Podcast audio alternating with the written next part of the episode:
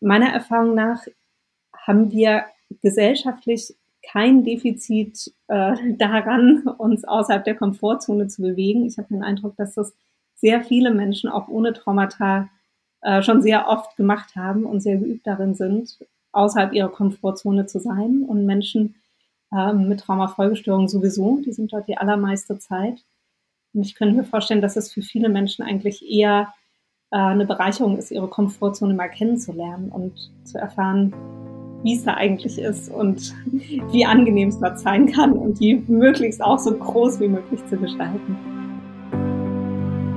Herzlich willkommen bei Ananda. Das ist der Podcast von Yoga Aktuell.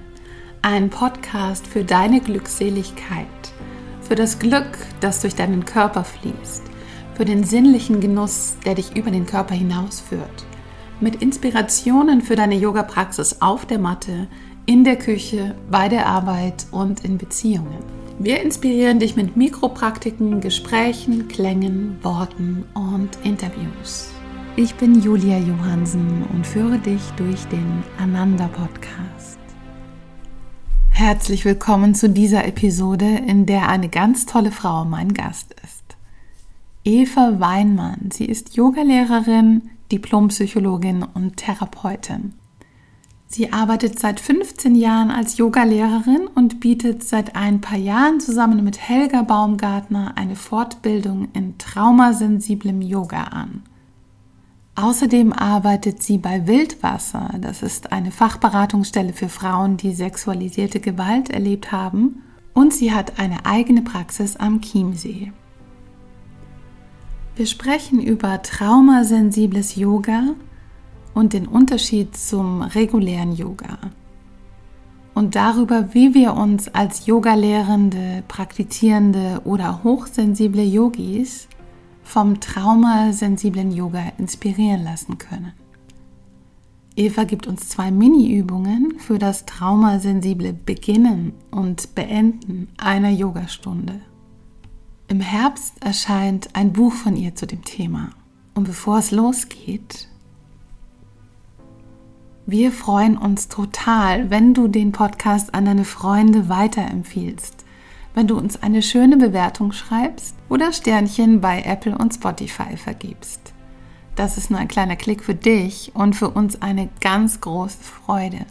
Deine Unterstützung kannst du uns aber auch mit einem Print- oder Digital-Abo schenken. Unser Magazin Yoga Aktuell erscheint bundesweit alle zwei Monate und inspiriert dich mit tiefgründigen Beiträgen und spannenden Interviews. Vielleicht weißt du das noch nicht. Yoga aktuell gibt es schon seit 23 Jahren und es zählt zu den ersten Yoga-Magazinen, die es überhaupt in Deutschland gab. Und seit fast 20 Jahren bin ich als Autorin für Yoga aktuell tätig. Mehr Infos findest du unter www.yoga-aktuell.de. Jetzt wünsche ich dir viel Freude beim Zuhören. Herzlich willkommen, liebe Eva. Schön, dass du bei uns im Podcast bist. Vielen Dank für die Einladung, liebe Julia. Ich freue mich sehr, hier zu sein.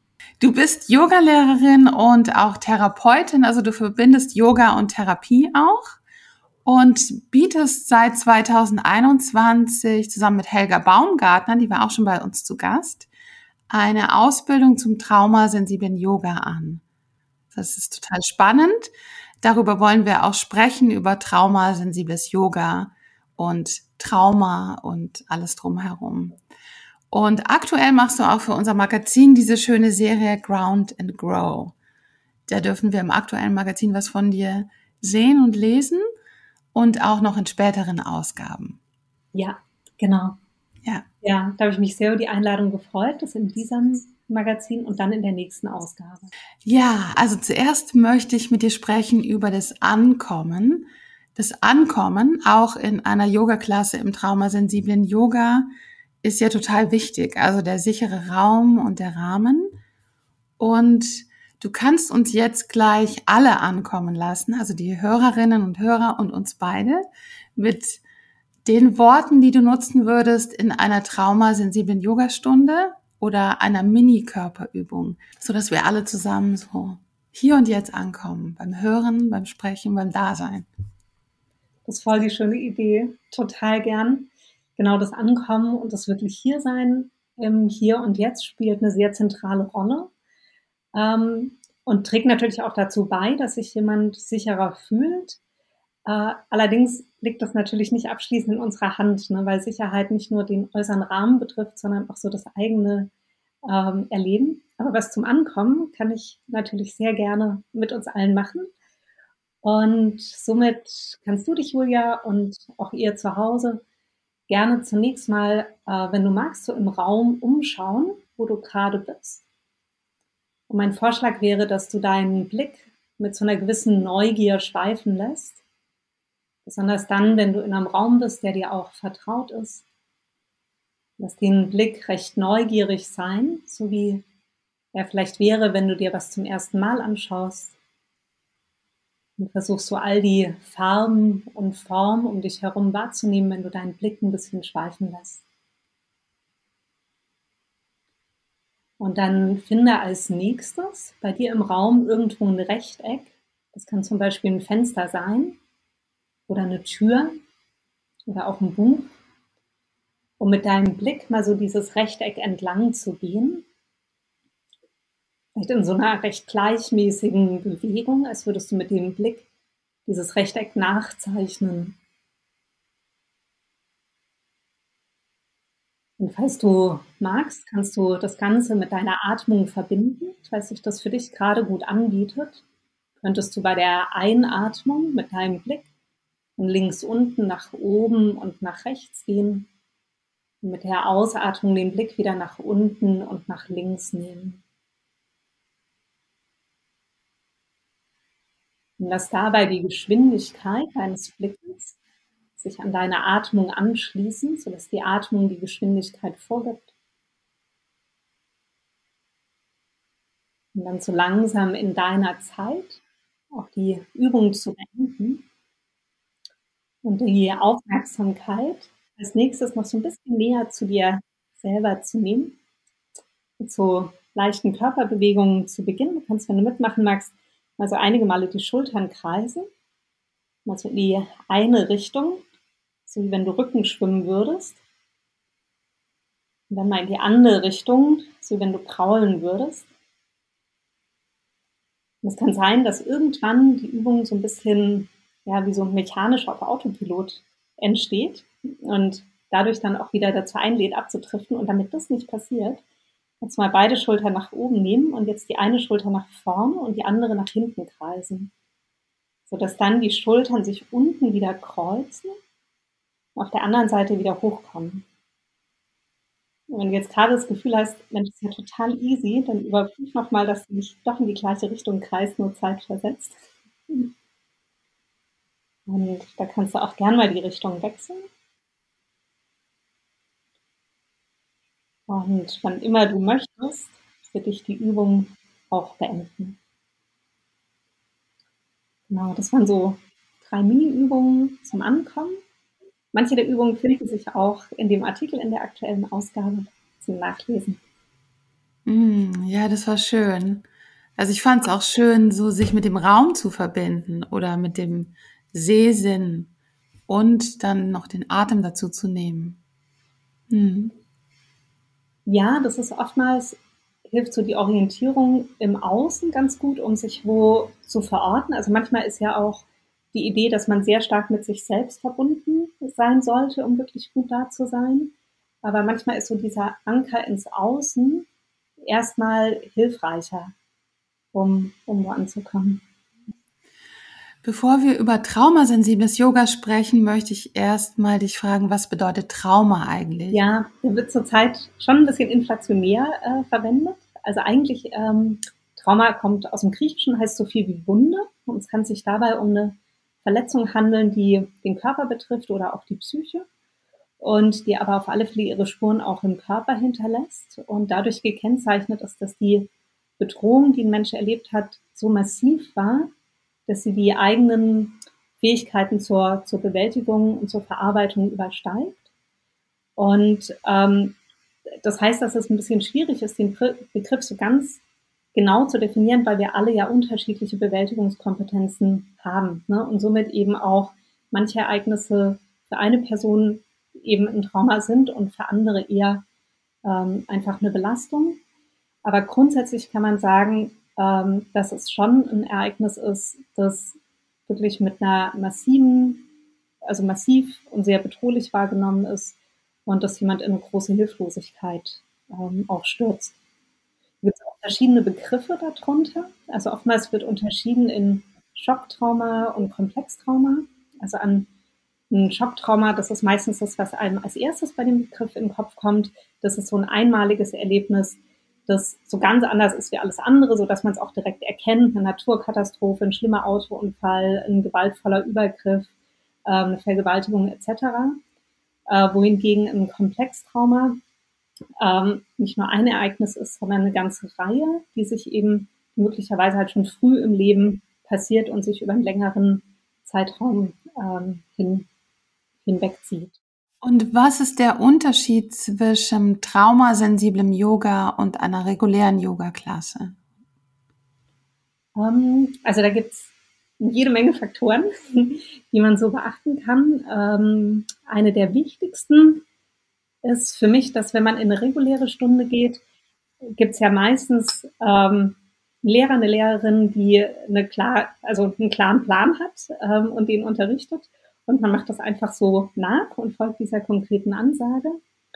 Und das kann was wahnsinnig Wohltuendes sein. Also ich will mich gar nicht dagegen aussprechen, nach einem vollen Arbeitstag total schön wohin zu gehen, wo man nicht groß denken muss, sondern einfach das mitmacht, was, ähm, was einem so vorgegeben wird. Und im traumasensiblen Yoga ist es aber gerade andersrum. Also da geht es vielmehr darum, so die Entscheidungsfähigkeit immer mehr zu schulen, also in die Eigenermächtigung zu kommen und für sich gute äh, Entscheidungen zu treffen.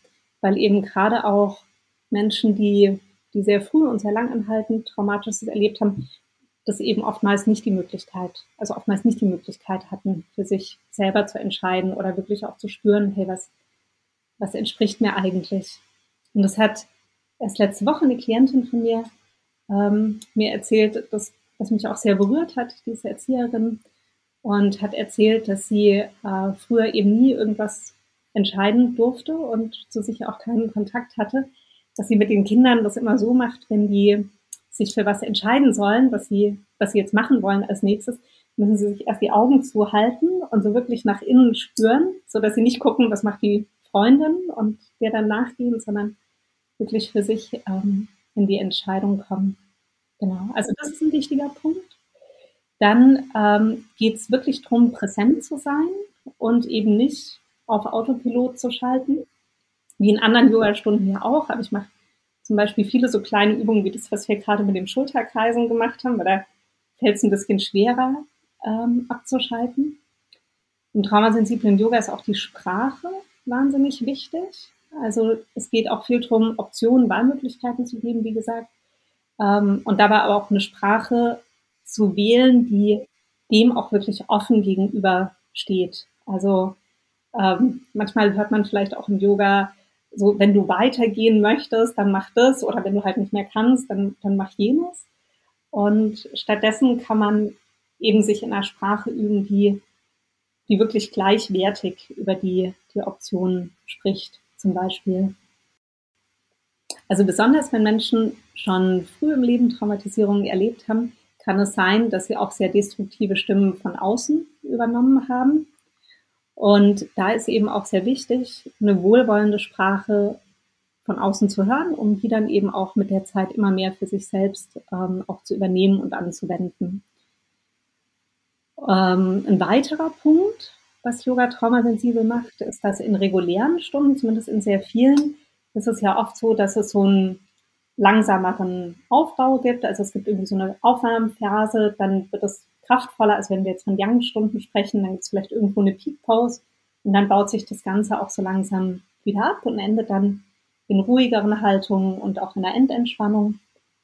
Und auf der anderen Seite ist es im traumasensiblen Yoga eher so, dass man so kleinere Bewegungen macht, weil man eben versucht, ähm, auch so eine Regulation mit, mit ins Nervensystem zu integrieren, also dass die Person nicht wahnsinnig lang in einer sehr hohen Anstrengung ist, was vielleicht auch überfordernd sein kann, äh, und sehr lang in der Ruhe ist, wo man auch wieder sehr leicht abdriften kann, sondern eher sich in so einem mittleren ähm, Bereich bewegt. Das heißt, da machen wir auch keine langen ähm, Entspannungssequenzen oder Yin-Sequenzen. Und ja, da erlebe ich die Fortbildung mit Helga auch als, als wertvoll, weil es da eben auch um so Aspekte geht, wie man das jetzt beispielsweise auch im Yin-Yoga integrieren kann. Die Grundkriterien eines traumasensiblen Unterrichts, du hast ja schon einige genannt, aber gibt es da noch welche? Also ich denke daran, dass man im regulären Unterricht ja auch angefasst wird, manchmal vom Yogalehrer. Und das macht man bestimmt im traumasensiblen Yoga eher nicht, oder? Das ist ein total wichtiger Punkt. Ja, genauso wie du sagst. Genau. Ähm, also es empfiehlt sich total, zum einen niemand anzufassen, ohne vorher die Einwilligung bekommen zu haben. Im traumasensiblen Yoga würde ich sogar auch noch einen Schritt weiter gehen und würde mich als lehrende Person jetzt auch nicht frei im Raum bewegen, ohne dass die Teilnehmenden wissen, wo ich bin.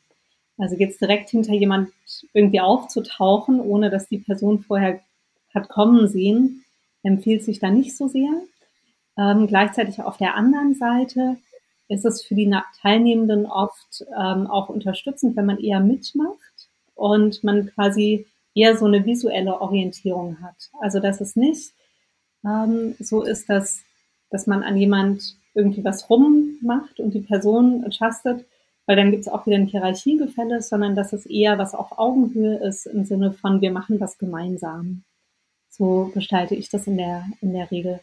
Und was ich in vielen regulären Stunden ähm, inzwischen auch beobachten kann, ähm, ist, dass ja auch so oft so Kärtchen ausgelegt werden, ob man assistiert werden möchte, ja, nein, und man dreht die um oder man stellt einen Block hochkant, wenn man es nicht möchte oder so. Also da ähm, hat sich ja schon auch in den letzten Jahren mehr auch eine Sensibilität für aufgetan. Also das ist äh, genau super, dass du angesprochen hast. Ein weiterer wichtiger Punkt, ähm, was auch hilfreich ist, ist, wenn man die Umgebung relativ konstant hält. Ne, wir wissen einfach nicht, was gewisse Sinneseindrücke mit Menschen machen, womit die verbunden, assoziiert sind. Ähm, und somit würde man jetzt in einer traumasensiblen Yogastunde nicht mittendrin die Lichtverhältnisse komplett ändern oder plötzlich Musik spielen und dann auch noch ganz andere wie vorhin oder neue Räucherstäbchen anzünden oder so, sondern es wäre relativ ähm, konstanter Raum.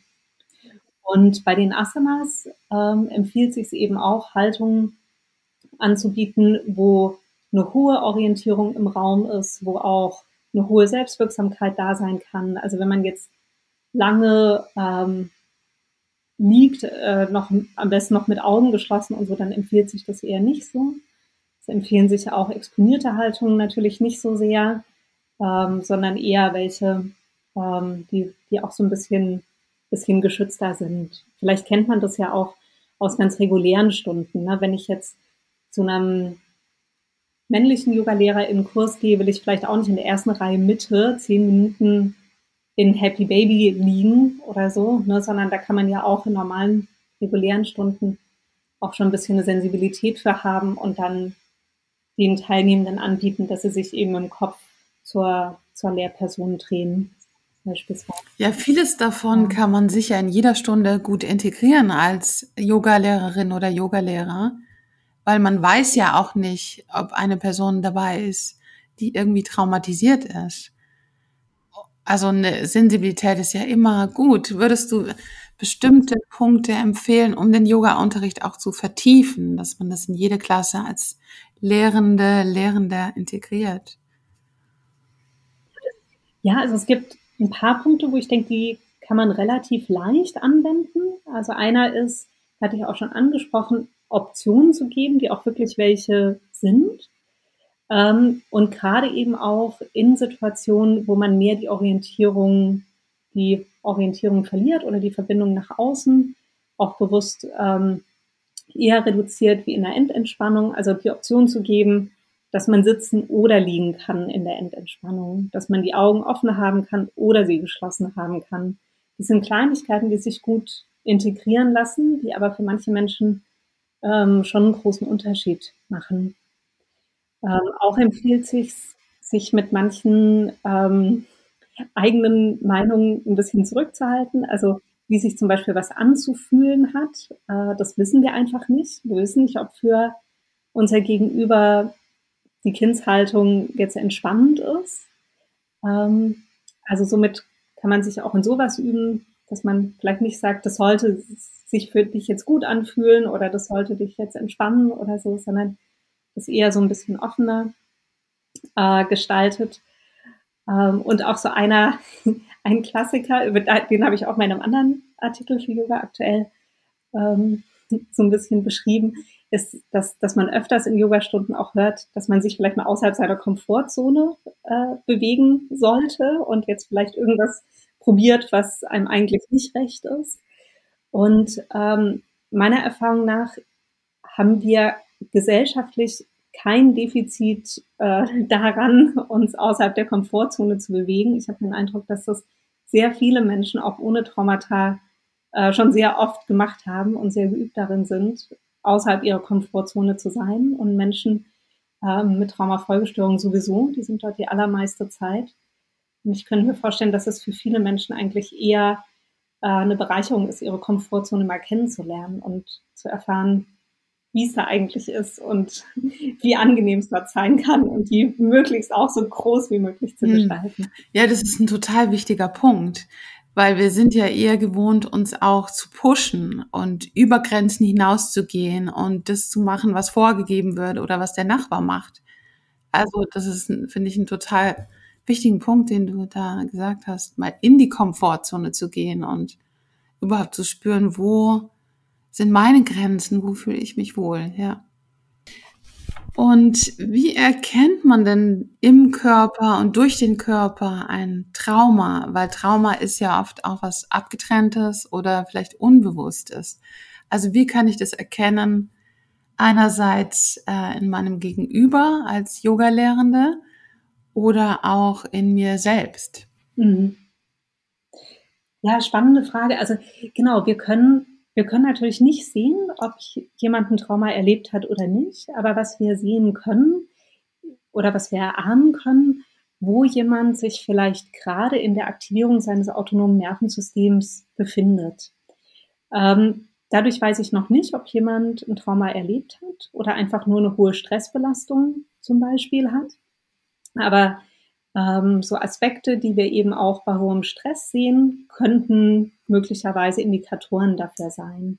Also ähm, ein hoher Muskeltonus, viel Anspannung, ähm, ein unruhiger Blick, ähm, sehr schnelle Bewegungen auch. Ne? Also ähm, ich sage das immer auch, hm, auch so mit dem Hintergrund, ne, dass, dass das Verhalten des Körpers schon auch immer Sinn macht. Also wenn jemand eben Gefahr erlebt hat, dann ist das Nervensystem eben auch eher darauf gepolt, äh, die Umgebung möglicherweise auch als gefahrvoll erstmal ähm, oder davon auszugehen, dass da Gefahren sein können, um sich eben mehr in Sicherheit zu halten. Und, äh, und das führt eben zu einer, zu einer hohen, ähm, also ja, zu einer hohen Aktivität im Nervensystem, wie eben, eben beschrieben. So eine hohe Wachsamkeit, eine sogenannte Hypervigilanz, ähm, was man eben so von Stressbelastungen auch kennt. Mhm, also Fight, Flight, Freeze.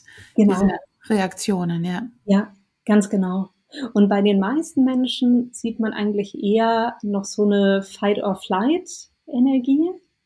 Ne? Also, dass jemand eher so nach, nach unten durchsaust, äh, quasi im, im Nervensystem, das kommt nicht so oft vor, aber schon, schon auch. Und ähm, ich kenne das auch von Klientinnen, dass es eben oftmals so beschrieben ist, ähm, dass sie eben auch manchmal so, ein, so eine Art Ping-Pong-Effekt erleben. Also eine Klientin hat mir auch erst letzte Woche erzählt, dass sie was äh, sehr Belastendes erlebt hat, wodurch sie dann wieder schlecht geschlafen hat, sehr viel wach war, in einer sehr hohen Anspannung war.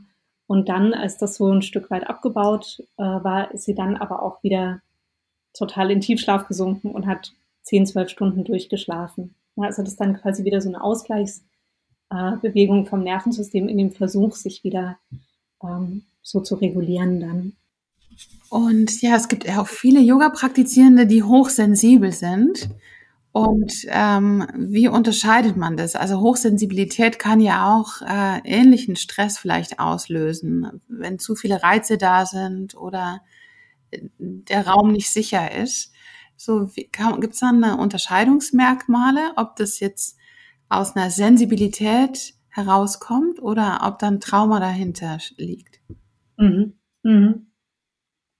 Ähm, ja, total spannende Frage. Also ähm, ich kenne mich mit Hochsensibilität leider nicht so sehr aus. Also es ist ja ein Persönlichkeitsmerkmal, das schon, ähm, ja, je nachdem, wo man nachliest, so 20, 30 Prozent der Bevölkerung haben. Also schon eigentlich eine recht hohe Prozentzahl dafür, wie, wie wenig die auch mitgedacht werden in vielen Überlegungen.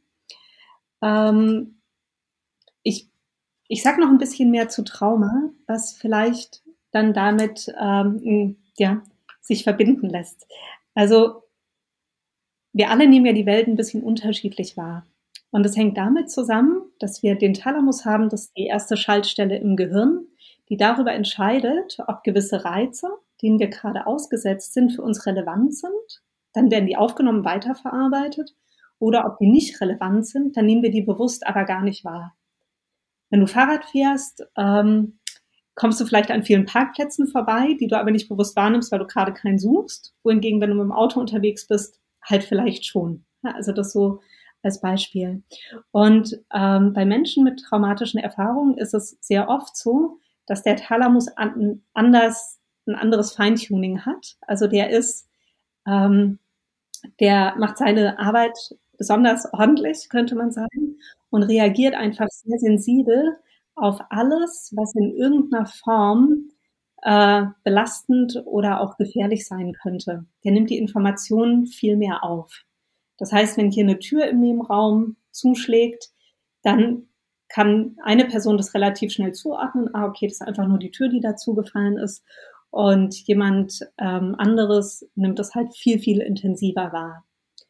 Und soweit ich das weiß, wird bei Hochsensibilität auch diskutiert, ob es eben auch eine andere, eine teils andere Verarbeitung im Gehirn gibt, was, was dem zugrunde liegt, dass eben auch die Wahrnehmung einfach intensiver ist. Aber bei Trauma ist sie eben, ist der Fokus eben auf traumarelevante Inhalte. Die werden intensiver wahrgenommen, während bei der Hochsensibilität, soweit ich das weiß, aber wie gesagt, ist nicht mein Thema, es quasi die, die, die Wahrnehmung generell sensibler ist, auf alles ähm, bezogen. Und ich finde unter dem Aspekt ähm, deine Frage total wertvoll, weil es eben darum geht, dass es eigentlich eine echt hohe Population ist, die man bei einem sensibleren Umgang ähm, mitdenken kann. Also weil genauso, wie ich es vorhin auch gesagt habe, äh, dass ich im traumasensiblen Yoga eben empfiehlt, die äußeren Eindrücke im Yogaraum auch konstant zu halten, so empfiehlt sich das auch für Menschen, die hochsensibel sind. Die sich vielleicht nicht wohlfühlen, wenn, wenn die Lichtverhältnisse plötzlich ganz anders sind und es grell ist. Oder ähm, ich, ich merke es ja schon bei mir, ne? wenn die Musik eine gewisse Lautstärke überschreitet, habe ich Schwierigkeiten, mich wirklich zu entspannen. Und wie kann man die eigene Praxis traumasensibel ausrichten? Also entweder auf der eigenen Yogamatte daheim oder auch wenn man in eine normale Yogastunde geht? Also ich denke zum einen ähm, eignet sich beides total gut. Also ich habe äh, eine ganze Reihe von Klientinnen, die äh, zu mir ins traumasensible Yoga kommen, aber dann für sich auch alleine zu Hause üben. Ähm, zum einen ist ja oft auch so dieses Verbindende, was eine Gruppe mit sich bringt, äh, für viele sehr wohltuend. Und zum anderen ähm, ist es ja aber auch oft total schön, wenn man eine Praxis auch so zu der eigenen macht und die für sich gut zu Hause dann adaptieren und anwenden kann. Und im, wenn man jetzt in normalen Unterricht geht, ähm, dann wäre schon meine Empfehlung, so ein bisschen drauf zu achten, ähm, und vielleicht auch danach zu fragen, inwieweit es möglich ist, manche Dinge eben auch zu adaptieren oder, oder nicht mitzumachen. Also wie jetzt vorhin auch das mit den Entspannungsübungen ähm, ich beschrieben habe. Und du schreibst ja gerade ein Buch, was im Herbst erscheint. Ja. Kannst du da kurz was erzählen? Wir sind schon gespannt auf das Erscheinen des Buches. Kann ich sehr viel drüber erzählen, weil ich zurzeit kaum was anderes mache, außer, außer Buch zu schreiben. Ähm, genau. Genau, das erscheint im Oktober im Trümmer-Knauer Verlag äh, und heißt, wenn dein Körper sich erinnert, ist quasi der Titel. Der Untertitel ist mit traumasensiblem Yoga den Körper wieder als sicheren Ort spüren. Und das ist ein Buch für Menschen, die traumasensibel Yoga üben möchten, wobei man eigentlich das Trauma von traumasensibel auch so ein bisschen einklammern ähm, könnte.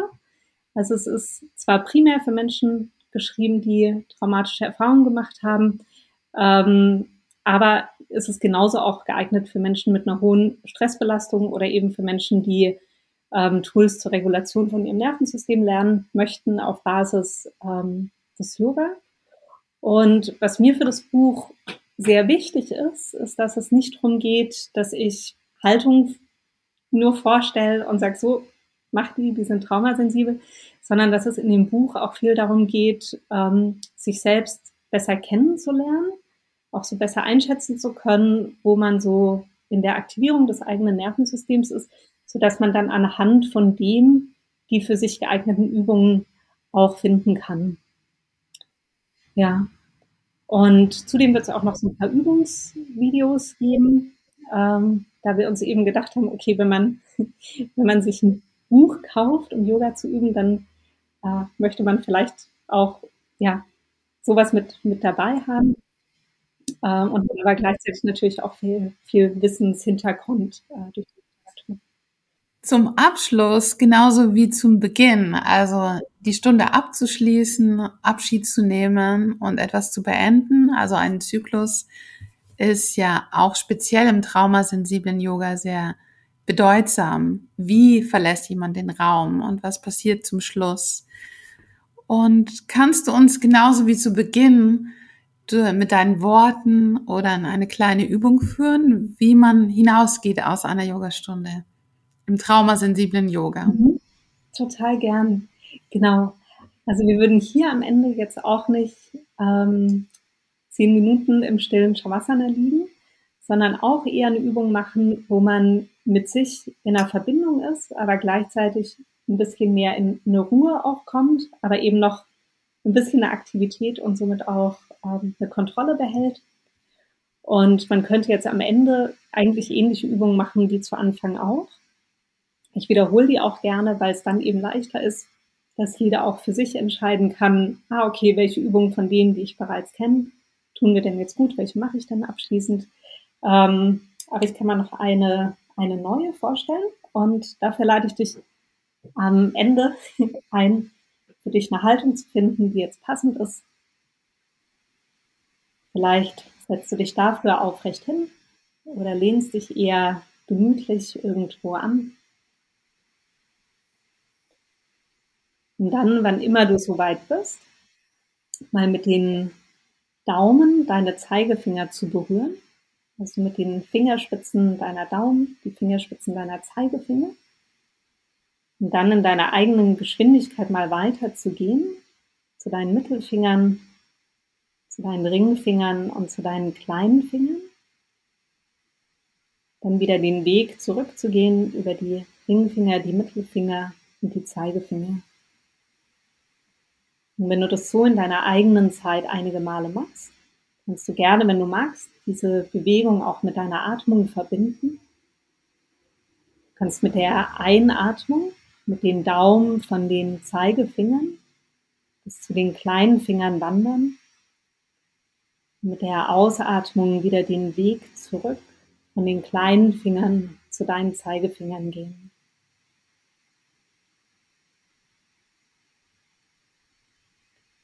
Und solltest du merken, dass es auch hier so ein bisschen zu sehr automatisch passiert, wenn du bei dieser Übung ein bisschen abdriftest, dann wäre mein Vorschlag, dass das nächste Mal, wenn du mit deinen Daumen bei deinen Zeigefingern bist, dafür einen kurzen Moment anhältst und mit deiner rechten Hand einen Finger weitergehst, sodass sich da jetzt Daumen und Mittelfinger berühren. Um dann genauso in dieser Übung weiter fortzufahren, mit dem Unterschied, dass jetzt die rechte Hand einen Finger weiter ist als deine linke Hand. Manchmal hilft auch hingucken, was man da eigentlich macht, um die Orientierung zu behalten. Kannst dann auch hier, wann immer du möchtest, für dich die Übung auch beenden den Blick nochmal durch den Raum schweifen lassen. Vielleicht gibt es jetzt das Gleiche zu sehen wie am Anfang. Vielleicht entdeckst du auch was Neues, was du vorhin noch nicht gesehen hast. Sodass wir so gemeinsam diese Podcast-Folge beenden. Ja, ich danke dir, liebe Eva. Ich danke dir ganz herzlich für die Einladung, Julia. Vielen Dank fürs Dabeisein. In unserem aktuellen Magazin findest du die Serie von Eva, Ground and Grow. Und wenn du Anregungen oder Themenwünsche für den Podcast hast, kannst du mir gern auch persönlich schreiben. Ich grüße dich von Herzen, deine Julia und die Redaktion von Yoga Aktuell.